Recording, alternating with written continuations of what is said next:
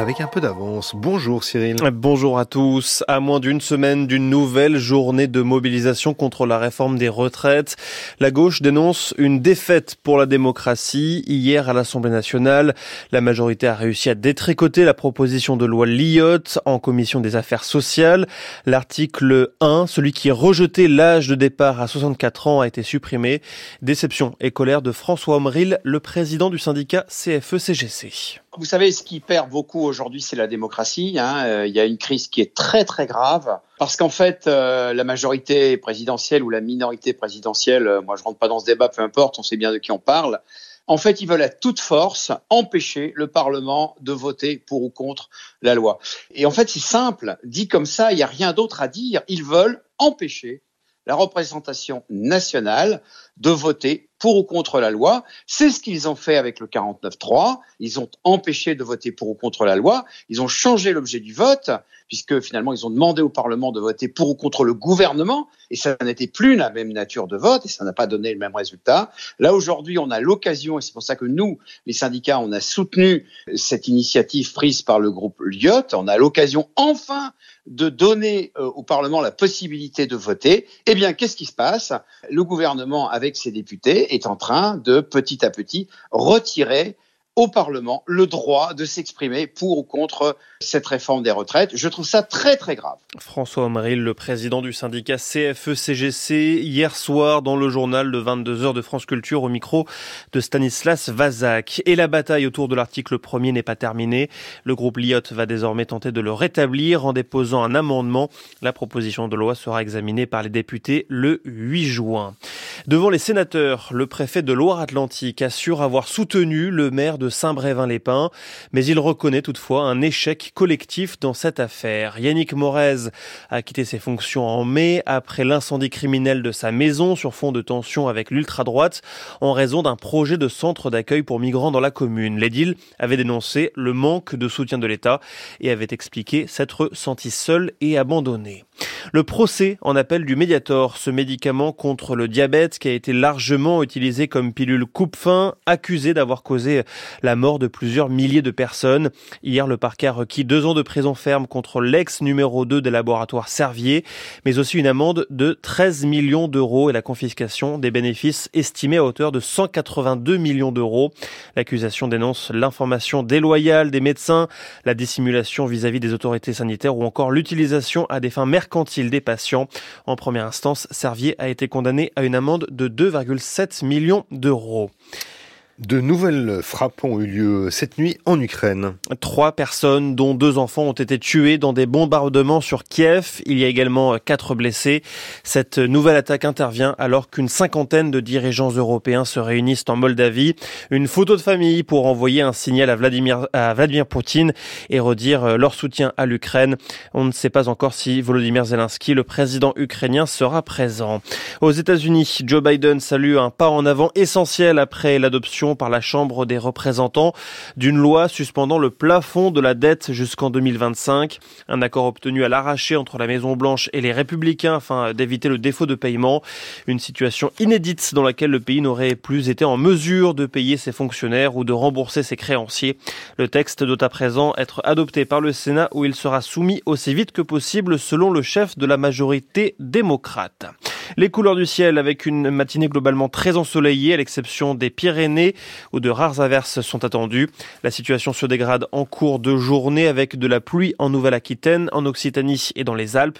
Il y a un risque d'orage dans le Bordelais, dans le golfe de Gascogne et dans les Hautes-Alpes. Côté température ce matin, 13 la minimale à Cherbourg, 19 à Paris et jusqu'à 22 à Nice, 16 à 27 cet après-midi. 6h04 sur France Culture. Les enjeux, c'est avec vous, Baptiste Muckensturm. Merci Cyril Ardo. Et vous, on vous retrouve tout à l'heure à 6h30. France Culture. L'esprit d'ouverture. Des ados en côte, fans de tracteurs, des néo-ruraux, des femmes fatiguées d'être au service des autres et des couples qui restent au village. Perrine Kervran. Pour LSD, la série documentaire, Pauline Mocor, de retour au vert, dans Lyon, interroge le complexe rural et le sentiment de relégation qui pousse parfois vers les extrêmes. LSD, Du lundi au jeudi à 17h sur France Culture, franceculture.fr et l'appli Radio France. Les éditions Radio France présentent Un été avec Jean Kelevitch, un livre de Cynthia Fleury. Découvrez avec bonheur ce penseur du printemps, de l'amour et de la musique. Alors, n'importe qui apprend l'amour en un, en un quart de seconde. C'est ce que ben, Stendhal appelait le coup de foudre. Il nous montre que la grâce de la vie tient au je ne sais quoi et au presque rien. Un été avec Jean Kelevitch de Cynthia Fleury, une coédition France Inter. Le meilleur remède contre les passions tristes. «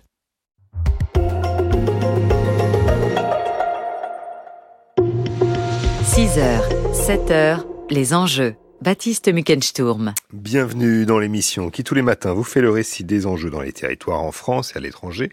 Nous sommes ensemble jusqu'à 7 heures. Les enjeux, c'est une émission qui est préparée tous les jours par Marguerite Caton, Lucas Lazo et Tatiana Krotov à la réalisation Félicie Faugère et à la technique ce matin Olivier Arnay. À 6h40, les enjeux internationaux au Brésil. Six mois après son élection, le président Lula affronte une série de difficultés sans majorité au Parlement.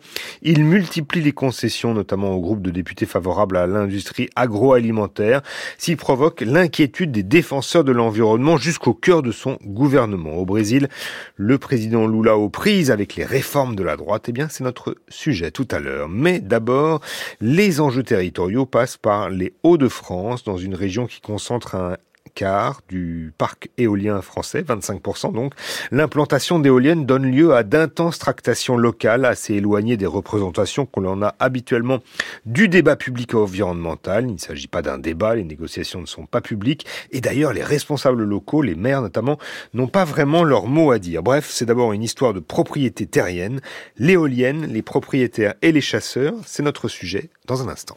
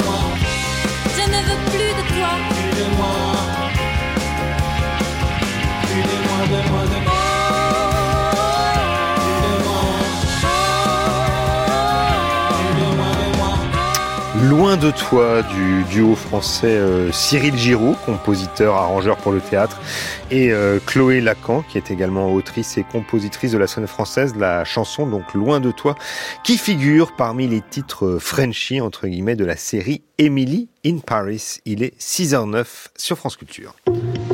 France Culture, les enjeux Baptiste Muckensturm. C'est un sujet qu'on regarde souvent de loin, celui de la transition énergétique, du déploiement des énergies renouvelables, panneaux solaires ou éoliennes.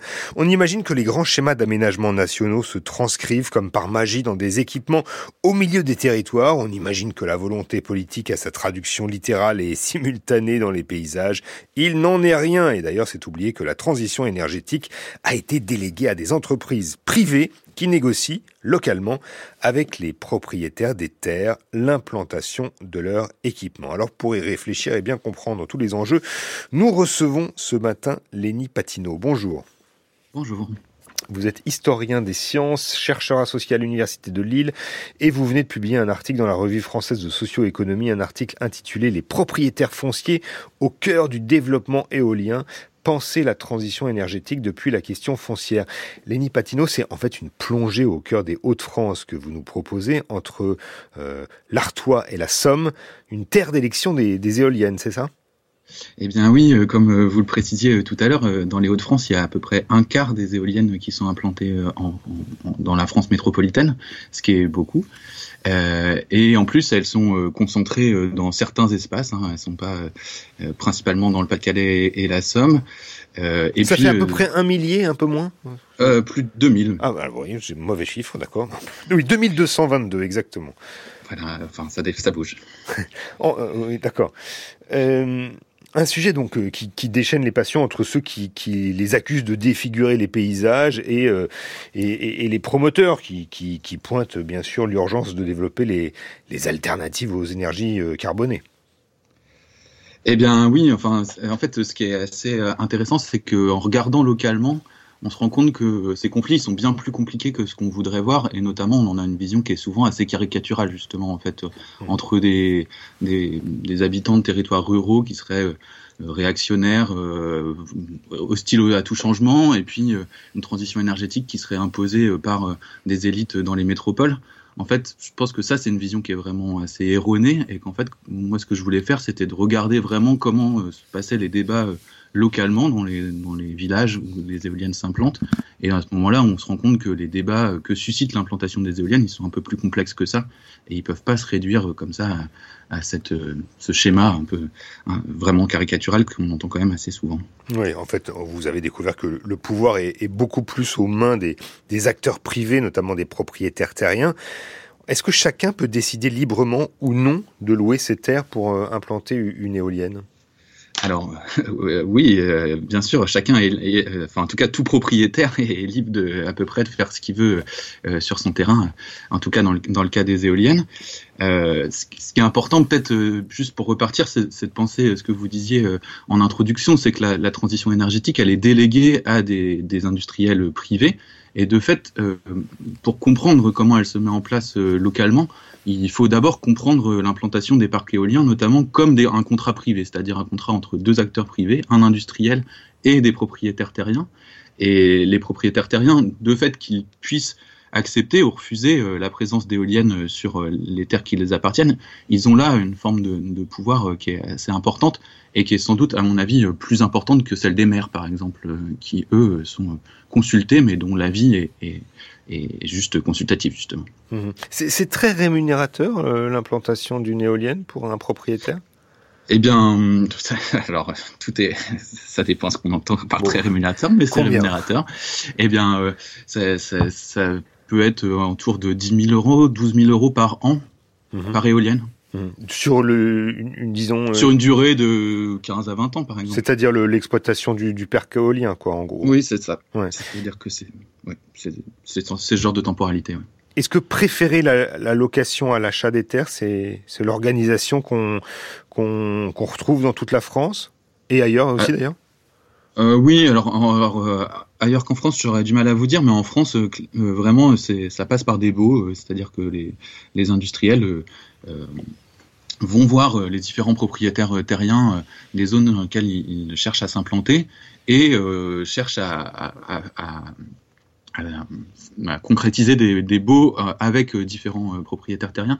Ce qui est assez intéressant, c'est que, eh bien, vous le savez, mais la, propriété, la propriété de la, terre, elle, est morcelée, mmh. et de fait, ça, ça impose que les industriels démarchent un grand nombre, souvent, de, de propriétaires terriens euh, pour du coup pouvoir implanter un parc suffisamment grand. Mmh.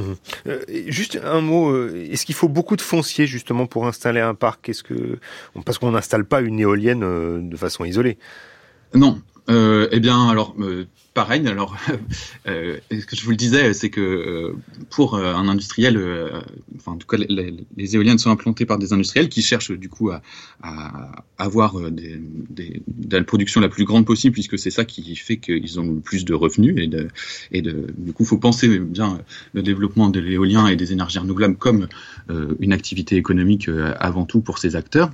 Et de, de ce fait, euh, un parc qui produit le plus, c'est un parc dans lequel il y a le plus d'éoliennes possible, ce qui euh, implique de, chercher à, disposer de la surface la plus large possible et de fait d'avoir beaucoup de, foncier.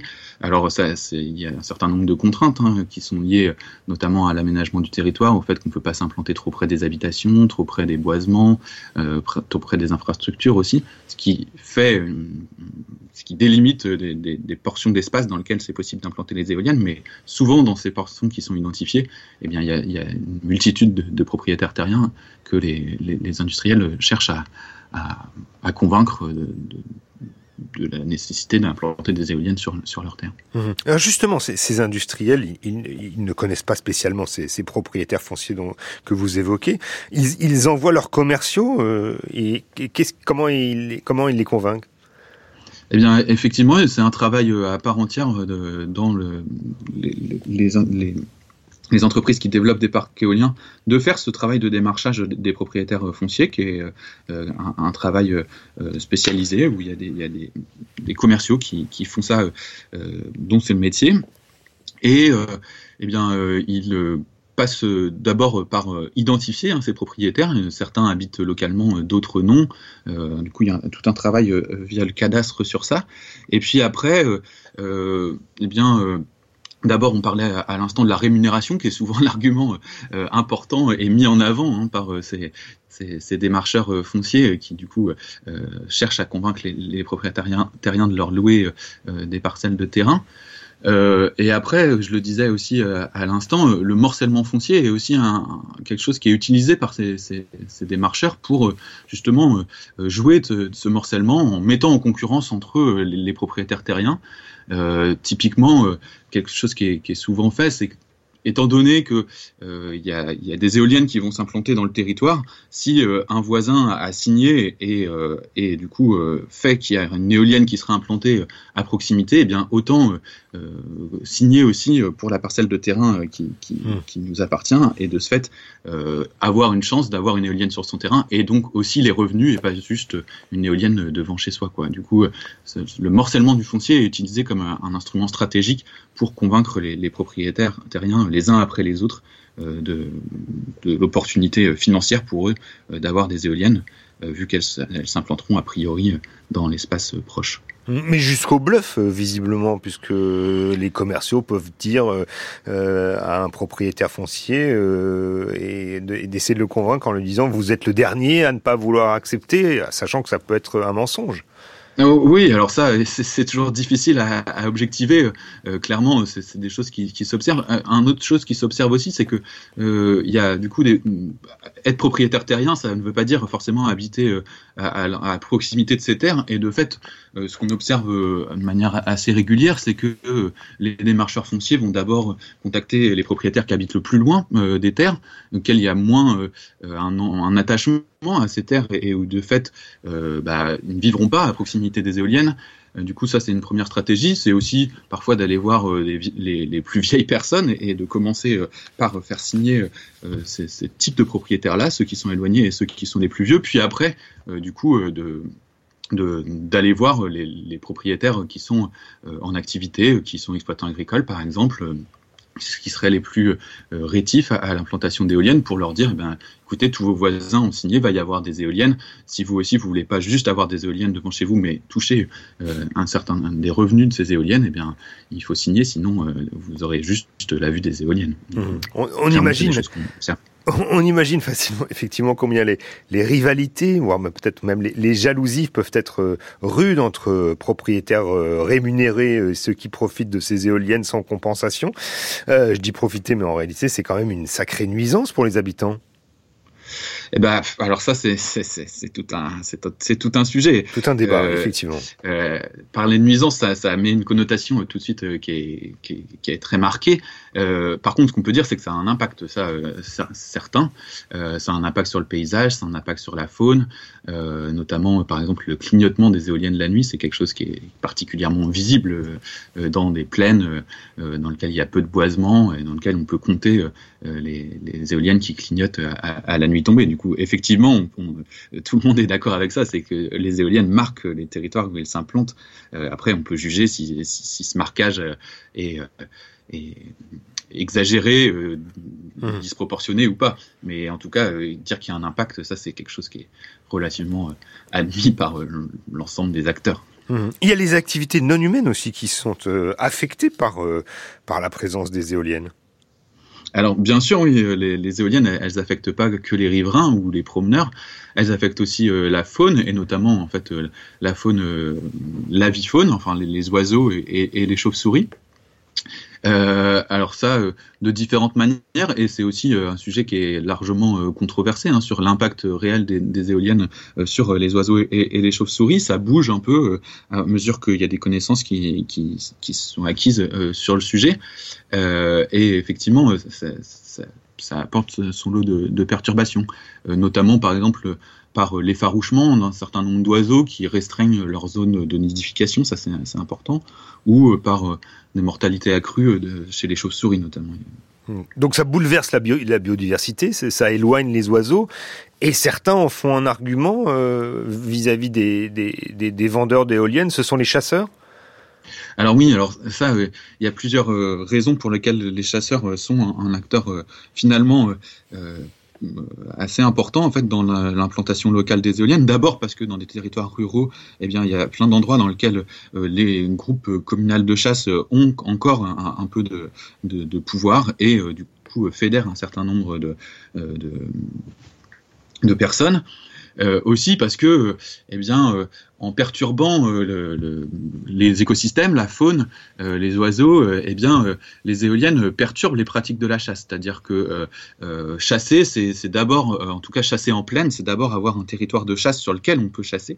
Et en, par l'effarouchement que produit, les éoliennes, produisent les éoliennes, eh bien, elles, elles peuvent avoir tendance à faire partir un certain nombre d'oiseaux, euh, de gibier, euh, du coup, euh, du territoire de chasse, qui de fait gêne les chasseurs et qui demandent souvent des compensations financières pour cet impact des éoliennes sur leur activité auprès des, industriels de l'éolien. Mhm. C'est-à-dire qu'il y a une négociation donc financière entre les chasseurs et les, et, les, vendeurs d'éoliennes.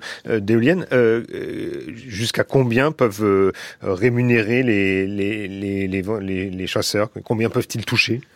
Alors ça, c'est difficile à dire puisque c'est des contrats euh, qui sont euh, privés, dans lesquels on a, on a rarement euh, accès, et puis ça se négocie au, coup par coup. Il y a, à mon avis, pas, pas quelque chose de très normé là-dessus.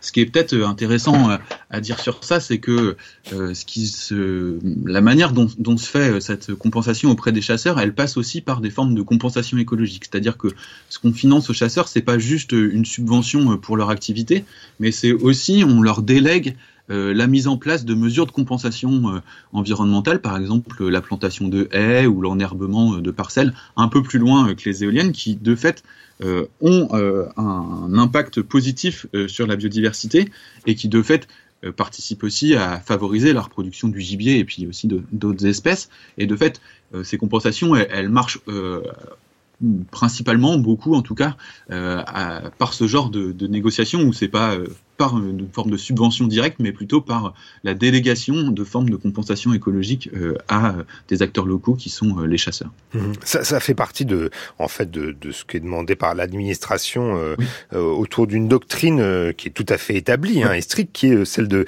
éviter, réduire, compenser donc tout ce qui peut avoir des effets sur la biodiversité lorsqu'on implante un, projet qui n'est pas tout à fait respectueux de la biodiversité c'est ça?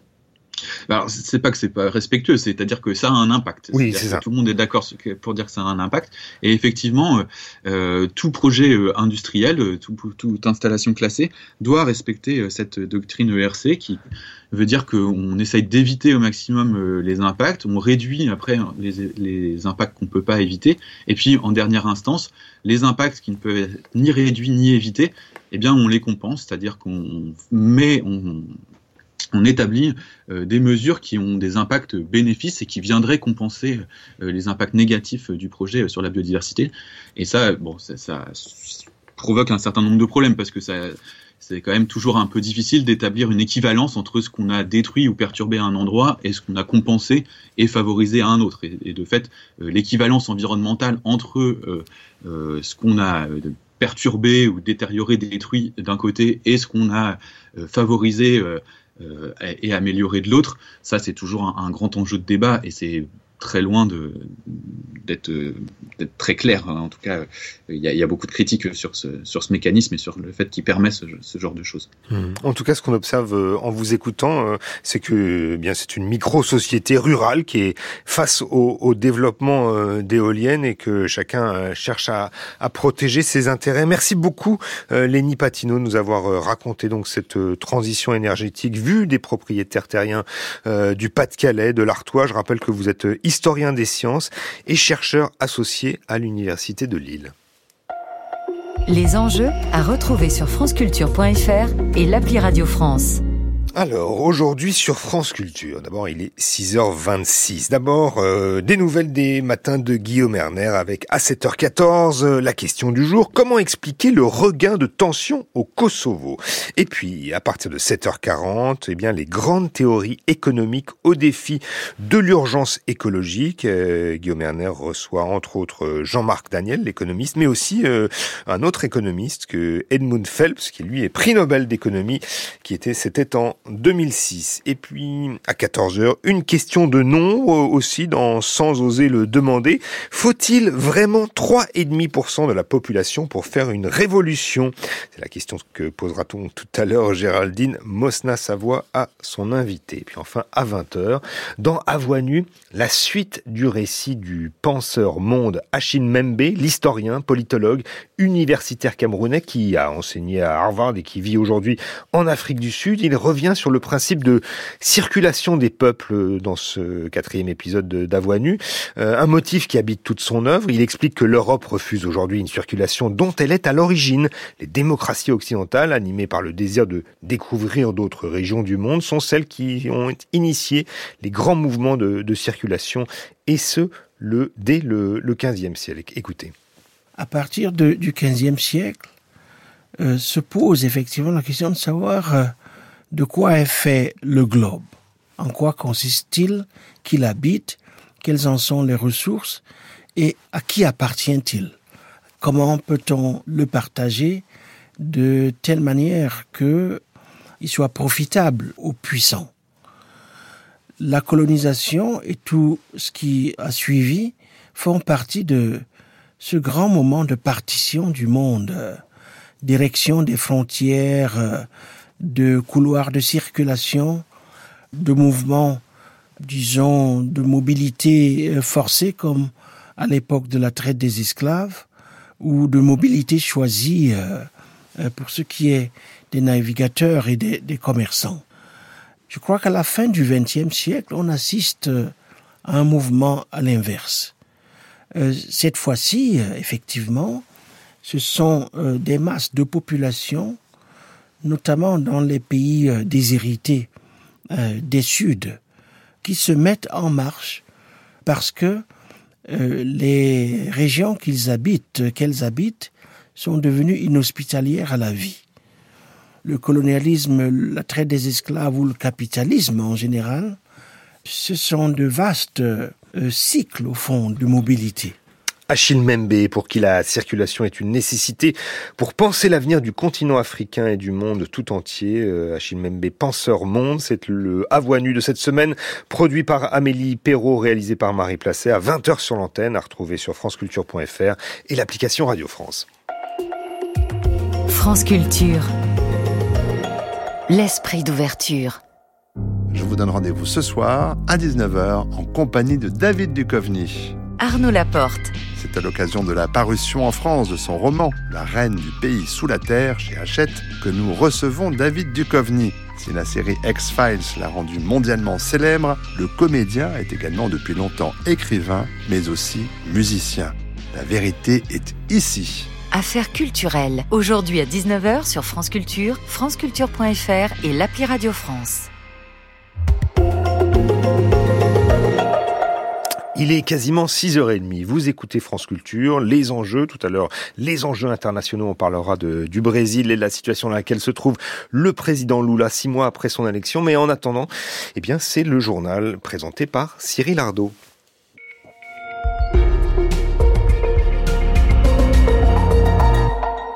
Bonjour Cyril. Bonjour à tous. Après l'électrochoc vient le temps de l'introspection. Trois semaines après la démission d'un maire de Loire-Atlantique dont le domicile avait été la cible d'un incendie, le préfet estime devant les sénateurs que l'État n'a pas oublié de le soutenir. Le procès en appel du Mediator, le parquet requiert que Servier soit condamné à payer près de 200 millions d'euros, notamment pour confisquer les bénéfices liés à ce médicament accusé d'avoir provoqué la mort de milliers de personnes. Et puis, plus qu'une ambassade et un consulat pour la Russie en Allemagne, les relations diplomatiques entre Berlin et Moscou se durcissent encore. Explication à la fin de ce journal. Sa décision avait suscité un raz-de-marée politique. Trois semaines après la démission du maire de Saint-Brévin-les-Pins, le préfet de Loire-Atlantique a été auditionné hier par les sénateurs.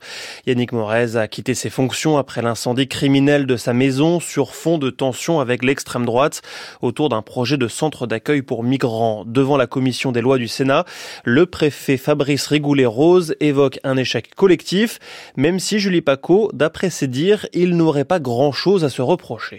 Durant près de deux heures face au sénateur, Fabrice Rigoulet-Rose, préfet de Loire-Atlantique, est apparu infaillible, affirmant d'emblée Je ne crois pas que l'État ait oublié de soutenir et d'accompagner un maire lâchement ciblé par un incendie. Le préfet qui tient à lever les malentendus, dit-il, concernant les accusations de mensonges émises par le maire de Saint-Brévin à son encontre. Je n'ai jamais affirmé avoir eu régulièrement ou de nombreuses fois le maire au téléphone. Parce que ce n'est pas le cas, en effet. Je n'ai pas dit non plus avoir organisé des réunions publiques. J'ai cependant indiqué que le soutien de l'État avait été constant avec la participation notamment de l'État dans le cadre de réunions publiques de concertation et d'échange. Trois appels passés à Yannick Morez en tout et pour tout, mais des patrouilles de gendarmerie quatre fois par jour devant son domicile après l'incendie, détaille Fabrice Rigoulet-Rose qui concède. Malgré ses moyens mobilisés, malgré l'engagement des services de l'État depuis le départ, le maire a ressenti une forme d'abandon par ce même État. C'est ce sentiment, cette perception qui interroge, qui interpelle et qui m'interpelle. Et face à l'insistance des sénateurs de gauche comme de droite, il serait très utile que nous sachions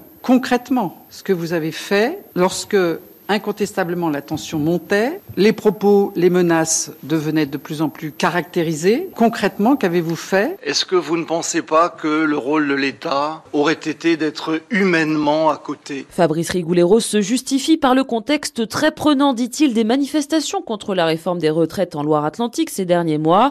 Sans ce contexte-là, mon réflexe aurait été d'aller voir le maire, conclut le préfet, qui conserve le soutien du ministère de l'Intérieur. Julie Paco du service politique de France Culture. Hier, le préfet de Loire-Atlantique a accepté la demande de démission de Yannick Morez, le maire de Saint-Brévin-les-Pins. Le conseil municipal doit se réunir le 9 juin pour élire un nouveau maire. Au procès en appel du Mediator, le réquisitoire a pris fin hier. Ce médicament conçu contre le diabète, mais largement utilisé jusqu'à la fin des années 2000 comme pilule coupe-faim, est accusé d'avoir fait plusieurs milliers de morts. Florence Sturm, le parquet réclame une lourde amende, la confiscation des bénéfices et de la prison ferme à l'encontre d'un ex-responsable des laboratoires Servier. Cinq ans de prison, dont deux fermes pour Jean-Philippe Setta. Le parquet demande qu'il soit condamné, lui et les laboratoires, pour escroquerie, infraction que le tribunal n'avait pas retenue en première instance. Deux ans à purger avec un bracelet électronique chez lui à Paris et pas en Corse, précise l'avocat général. C'est une peine qui a du poids, qui a du sens et il réclame également la confiscation des bénéfices engendrés par la commercialisation du Mediator, évalué à 182 millions d'euros. Une demande formulée par l'un des avocats des parties civiles, Le médiator, c'est bien sûr une infraction dont des victimes ont souffert. Mais c'est surtout une infraction lucrative pour un opérateur économique, un laboratoire, qui a décidé en conscience, froidement, de continuer à commercialiser un produit pour gagner de l'argent. Et la seule véritable sanction qu'on puisse avoir contre de tels comportements, c'est une sanction financière. Confisquer le profit et envoyer un message à Servier, mais aux autres, qu'on ne peut pas gagner de l'argent sur le dos des victimes en ayant des comportements délictueux. Le parquet demande également la publication de l'arrêt à venir dans plusieurs journaux, sur quatre chaînes de télévision et les réseaux sociaux du groupe. Les frais seraient à sa charge. La communication est peu de choses au regard du préjudice causé à la société, poursuit Jean-Philippe Rivaud, dont les derniers mots seront pour les victimes, hommes et femmes dont le souvenir restera gravé dans nos mémoires. Et ce message aux prévenus, ils auraient pu avoir l'humanité de comprendre que gagner un procès, c'est aussi savoir le perdre. Rogner leur responsabilité ne leur a pas permis de revenir parmi les hommes. Ils resteront, dit-il, des bourreaux. Les explications de Florence Sturm sur France Culture. À partir de lundi, la parole sera à la défense pour quatre jours de plaidoirie. La décision de la Cour d'appel est attendue pour décembre prochain. Aux États-Unis, la Chambre des représentants adopte une loi suspendant le plafond de la dette jusqu'en 2025. 314 voix pour, 117 contre. Joe Biden salue un pas en avant essentiel qui devrait permettre d'éviter le défaut de paiement, une situation euh, inédite, inédite dans laquelle le pays n'aurait plus été en mesure de payer ses fonctionnaires ou de rembourser ses créanciers.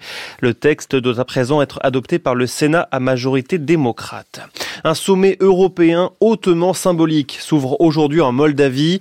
Réunion de 47 chefs d'État de la communauté politique européenne pour redire leur soutien à l'Ukraine et afficher l'image d'une Europe unie face à la Russie. En Ukraine, où de nouveaux bombardements ont fait trois morts cette nuit à Kiev, dont deux enfants. Il y a également quatre blessés. Nouvelle tension dans les relations entre Berlin et Moscou. L'Allemagne ferme quatre des cinq consulats russes présents sur son territoire. Une réponse, Sébastien Baer, à la décision du Kremlin de renvoyer des centaines de diplomates, d'enseignants et d'employés allemands du secteur culturel. Voici donc la riposte promise par Berlin après l'expulsion de Russie de plusieurs de ses fonctionnaires. Avec la fermeture annoncée de quatre de ses cinq consulats, Moscou ne disposera plus en Allemagne que de deux représentations, son ambassade de Berlin et un dernier consulat. Cette sanction intervient dans un contexte tendu entre les deux pays.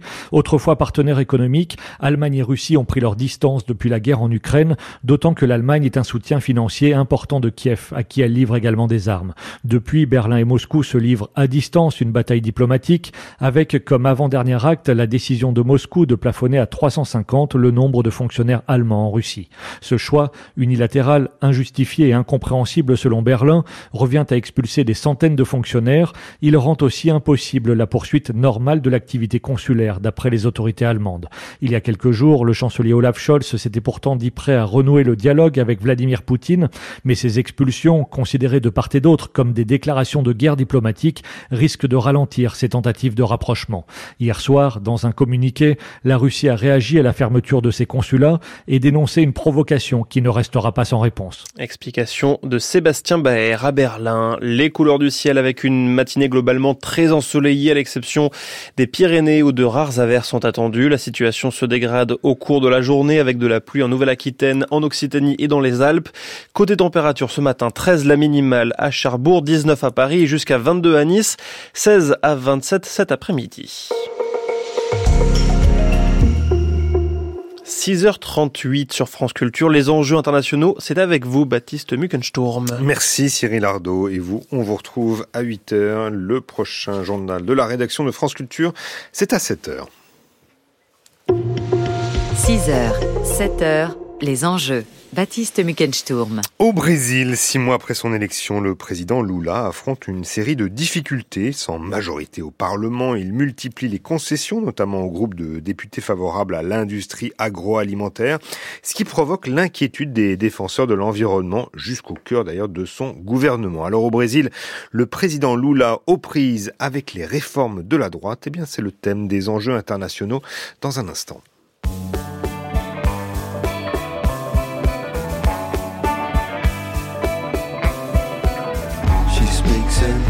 Dreaming I take a waste within my hand And when I wake she melts away into the sand. What meaning of this feeling. Watch you return into the world of distant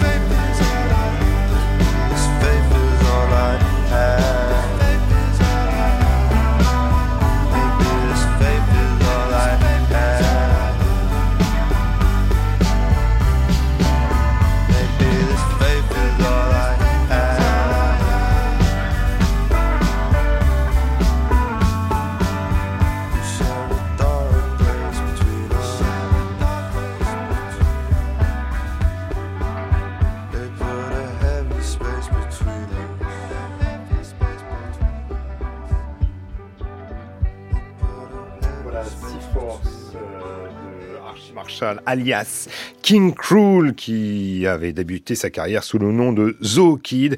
Eh bien, c'est euh, l'extrait de son nouvel album, Space Heavy, qui sortira donc le 9 juin, dans quelques jours.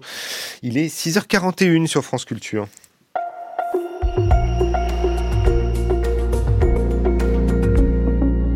Et c'est l'heure des enjeux internationaux. Au Brésil, six mois après son élection pour un troisième mandat, le président Lula subit le fait d'être sans majorité à la Chambre des députés et au Sénat. Les partis de gauche ne contrôlent en effet que 20% des sièges du Congrès, dominés par euh, le Centrao, le, cette importante nébuleuse de partis opportunistes de droite et du centre droit, souvent favorables à l'agronégoce, l'industrie agroalimentaire alimentaire brésilienne, peu respectueuse de l'environnement et des normes, mais cruciale pour la croissance brésilienne et l'emploi. Résultat, le gouvernement multiplie les concessions sur le plan euh, environnemental, quelques mois après une campagne électorale au cours de laquelle le candidat Lula, eh bien, s'était pourtant autoproclamé grand défenseur du climat. Financièrement, Lula est aussi contraint par le contexte économique mondial. L'inflation et les taux d'intérêt élevés ne lui permettent pas d'engager euh, autant de dépenses publiques qu'il aurait souhaité. Alors pour bien comprendre la situation dans laquelle se trouve le Brésil de Lula six mois après son retour au pouvoir, nous sommes ce matin avec Frédéric Louot. Bonjour. Est-ce que vous nous entendez, Frédéric Louot euh, Vous êtes le directeur du Centre d'études de la vie politique, le CEVIPOL, co-directeur du Centre d'études des Amériques, Americas à l'Université euh, libre de Bruxelles, Frédéric Louot, et nous essayons effectivement de, de vous joindre pour parler de... Vous, vous nous entendez, euh, Frédéric Louot Oui? Visiblement on a un petit peu de difficulté à vous entendre. Moi je vous entends pas encore, mais, est-ce que voilà. Donc la question que j'aimerais vous poser, Frédéric Louot, c'est que donc mardi, les députés brésiliens ont voté à une très forte majorité, 283 voix contre 155, un projet de loi qui limite la démarcation des terres indigènes. Alors pourquoi est-ce un revers pour le président Lula qui avait relancé euh, la politique de protection des peuples d'Amazonie en légalisant euh, six réserves naturelles plutôt euh, en avril. Qu'est-ce que vous en pensez, Frédéric Lowe Oui, bonjour. Bonjour. Eh c'est en effet un, un, premier revers et sur, sur une politique qui est une politique très sensible au Brésil et qui est très importante pour le président Lula, qui, est, qui touche aux questions environnementales et qui montre finalement ce qu'on pressentait déjà, c'est-à-dire que euh, Lula va avoir beaucoup de mal à, à, à gouverner au niveau interne euh, parce qu'il est face à un Congrès qui est très conservateur et face à un Congrès qui ne va pas lui faire de cadeaux et euh, dont une partie appuie encore très fermement euh, le, le groupe et la ligne politique de l'ancien président Jair Bolsonaro. Oui, et justement, pourquoi est-ce un revers particulier sur cette question de, de la démarcation des terres indigènes? Et expliquez-nous exactement ce que ce texte établit. Alors, ce texte, finalement, euh, rend euh, plus flexible euh, les, la lutte contre la démarcation. La démarcation, c'est de délimiter finalement des terres qui vont être réservées pour les populations indigènes. Donc, c'est octroyer plus de droits aux populations indigènes. et Lula, quand il arrive au pouvoir, a créé un nouveau ministère pour les peuples indigènes, dont l'un des objectifs était d'amplifier ce qu'on appelle ces démarcations. Et euh, le Congrès, finalement, a bloqué les démarcations pour les territoires qui n'étaient pas occupés au moment euh, où cette, euh, ce, ce, cet article constitutionnel a été voté, c'est-à-dire en 1988. Mmh. Donc il fallait que les populations soient présentes sur les territoires en 1988 pour qu'elles puissent aujourd'hui demander les démarcations des territoires. Tous les territoires qui sont occupés par des populations indigènes qui, qui, les ont occupés par la suite, finalement, ne sont plus sous ce contrôle-là. Mmh. Et donc c'est aussi compliqué pour euh, le président Lula puisque euh, il y avait une autre mesure en parallèle euh, qui était votée par le Congrès qui tendait à confirmer finalement le périmètre du ministère des peuples indigènes qui avait été confié par Lula à Sonia Guajajara, qui est une grande figure militante en faveur des populations indigènes. Mmh. Et l'une des mesures qui ont été prises par le Congrès pour affaiblir Lula, euh, a été euh, de réduire encore le périmètre euh, d'action de Sonia Guajajara et de son nouveau ministère des peuples indigènes. Mmh. C'est cette ministre brésilienne des, des peuples indigènes, Sonia Guajajara, donc s'étonne du fait que finalement le, le, périmètre de son ministère aille au ministère de la Justice. Comment l'expliquer? Oui, alors il y a eu toute une série de tensions entre l'exécutif, c'est-à-dire le gouvernement Lula, et le législatif. Hein, le Congrès euh, où Lula est minoritaire, hein, donc euh, il, il, doit composer des alliances pour pouvoir faire voter les lois. Euh, et euh, quand Lula est arrivé au pouvoir le 1er janvier, euh, il a mis en place une mesure provisoire, c'est-à-dire une loi d'urgence euh, éditée par le gouvernement, qui était valable pour 120 jours, qui lui a permis de créer 15 nouveaux ministères, aussi pour octroyer des postes, des fonctions ministérielles à des alliés. Et parmi ces 15 nouveaux ministères, il y a eu ce nouveau ministère des peuples indigènes, et il y a eu certains ministères qui ont été restaurés, comme le ministère de la Culture. Et euh, aujourd'hui, euh, il y avait jusqu'à aujourd'hui, euh, 1er juin, pour que, euh, après 120 jours finalement de mesures provisoires, le Congrès confirme par un vote finalement l'existence de ces nouveaux ministères. Et en confirmant cela, le Congrès a imposé finalement des transformations à cette loi. Et parmi les transformations, ça a été euh, l'objectif d'affaiblir la politique environnementale de Lula et ses politiques euh, en direction des droits humains. Mmh. Et notamment, euh, le gouvernement est affaibli sur son ministère de l'Environnement, qui perd certaines fonctions, qui sont transférées à d'autres ministères contrôlés par des, des alliés moins idéologiques de Lula et ce ministère des peuples indigènes, euh, dont une partie euh, des attributions sont transférées vers un ministère pour lequel les alliés de Lula ont plus de poids. Hum. Et, Marina Silva, hein, la ministre de l'Environnement, a, a, mis en garde contre un, grand retour en arrière et de graves préjudices économiques, dit-elle, liés à l'effondrement de, l'image du Brésil sur la scène internationale. Pourquoi s'être attaqué précisément à ces thématiques et ces ministères? Et surtout, euh, est-ce que c'est l'industrie agroalimentaire qui s'exprime travers le vote de, ces députés alors déjà, Marina Silva, euh, il faut se rappeler qu'elle avait déjà participé au premier gouvernement Lula entre 2003 euh, et 2006. Euh, et elle avait ensuite quitté le gouvernement parce qu'elle considérait qu'il n'y avait pas assez de place pour l'environnement dans ce gouvernement Lula. Et elle avait d'ailleurs quitté le Parti des travailleurs euh, de Lula. Euh, là, euh, pour battre Jair Bolsonaro, elle a passé un nouveau pacte avec Lula qui lui a permis de revenir au ministère de l'Environnement. Mais finalement, son, son militantisme environnemental euh, inquiète aussi beaucoup les bolsonaristes hein, qui euh, se sont beaucoup employés lors du gouvernement précédent euh, bah, pour détruire les politiques de protection de l'environnement qui avaient été mis en place pendant les décennies précédentes. Et donc c'est pour ça que c'est aussi un enjeu central, euh, l'enjeu euh, de la protection de l'environnement. Même si c'est pas le seul enjeu sur lequel le camp conservateur de la droite et de l'extrême droite brésilienne est actif hein, sur les questions des droits des minorités, des, des préférences sexuelles notamment, l'influence des, des acteurs comme le euh, les groupes, le groupe évangélique et les, euh, les acteurs religieux au Congrès euh, est, est, assez clair. Mais bon, sur ces questions de, de l'environnement, il y a une tension très claire. Et Marina Silva, hein, comme Sonia Guajajara, ont toutes deux été convoquées par Lula, qui a dû leur expliquer que pour maintenir une bonne articulation et des bonnes relations avec le Congrès, il n'y avait pas d'autre choix que d'accepter certaines contraintes et à court terme du moins, en attendant que la configuration économique et politique soit plus favorable au gouvernement Lula, de reculer sur ces questions environnementales.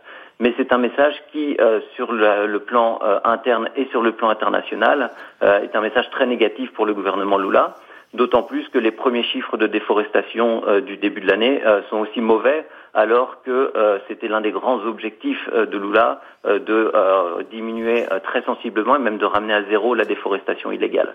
Donc les chiffres sont un petit peu inquiétants pour le gouvernement Lula, même si au bout de six mois seulement, il est très difficile de prendre du recul finalement hein, sur des évolutions qui se produisent sur plusieurs années. Il est beaucoup plus difficile de, reconstruire une politique environnementale que de la détruire comme l'a fait le gouvernement Jair Bolsonaro. Hum, effectivement, hein, sous la présidence de, de Jair Bolsonaro, la, la déforestation Station annuelle au Brésil avait augmenté de, de 75% par rapport à la décennie précédente. Frédéric Louot, euh, je vous repose la même question. Est-ce que pouvez-vous nous en dire un peu plus sur ce groupe Centrao, euh, parti de droite et de centre droit, qui, qui s'exprime à travers le, le, vote des députés contre les mesures environnementalistes euh, du, gouvernement de Lula? Est-ce que c'est le secteur de l'agronégoce alors oui, l'agronégoce est encore est encore très puissant euh, et Paradoxalement, l'agronégoce a été un allié de Lula lors de ses gouvernements précédents. Lula s'est beaucoup appuyé sur l'agrobusiness euh, bah, pour euh, dynamiser hein, le, potentiel d'exportation agricole du Brésil et pour faire rentrer des devises et ensuite mettre en œuvre euh, des programmes de redistribution et des, des programmes sociaux notamment. Aujourd'hui, l'agronégoce est un petit peu plus exigeant envers Lula parce qu'il a aussi beaucoup gagné euh, sous Jair Bolsonaro euh, et ce groupe, ce secteur de l'agrobusiness est très bien représenté au Congrès. D'ailleurs, c'est un secteur qui est directement impliqué dans la politique gouvernementale puisque le ministère de l'Agriculture du gouvernement Lula est un grand producteur de soja, hein, l'un des l'un des dirigeants du, du, du, secteur de la défense des intérêts du soja dans, dans l'état clé du Mato Grosso. et donc il a, il a différents, directement action finalement euh, sur euh, sur la politique agricole.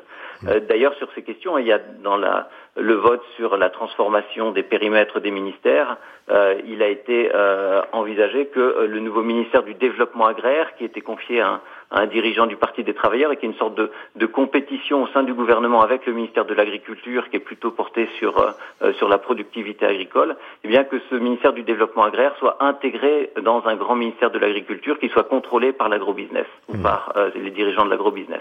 Oui. Donc euh, à ce niveau-là, je dirais que l'agrobusiness a encore le pouvoir euh, d'influence très clair et euh, a les moyens finalement de faire plier le gouvernement Lula sur toute une série de lois notamment sur l'adoption de pesticides pour, euh, euh pour, pour, traiter, euh, pour traiter les productions.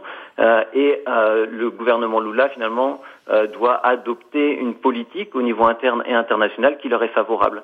Ce qui peut d'ailleurs partiellement expliquer le, le, rapport de proximité très grand entre le Brésil et la Chine et les positions euh, presque alignées du Brésil euh, sur euh, la politique chinoise sur la scène internationale actuellement. Oui, puisque effectivement le, le Brésil doit exporter euh, pour survivre économiquement et exporter en masse. Et d'ailleurs justement cette capacité de Lula, donc on a compris, à la capacité à réformer et, et verrouiller, ce qu'il contraint donc à, à, agir à la marge. Or, il se trouve qu'il a des, des, des, des problèmes économiques, sachant que eh bien pour relancer l'activité, pour réduire le chômage et la pauvreté.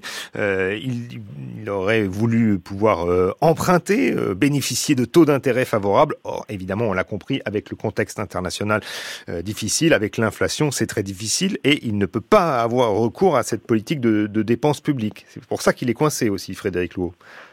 Oui, et Lula s'emploie beaucoup hein, depuis quelques mois et même avant le début de son, mandat, il, s'est déjà employé pour euh, maintenir les engagements euh, en termes de versement des, euh, des programmes d'aide sociale aux populations les plus pauvres. Et donc ça a été euh, déjà un enjeu très fort puisque ça impliquait euh, de sortir ces programmes d'aide de ce qu'on appelle le plafond des dépenses publiques.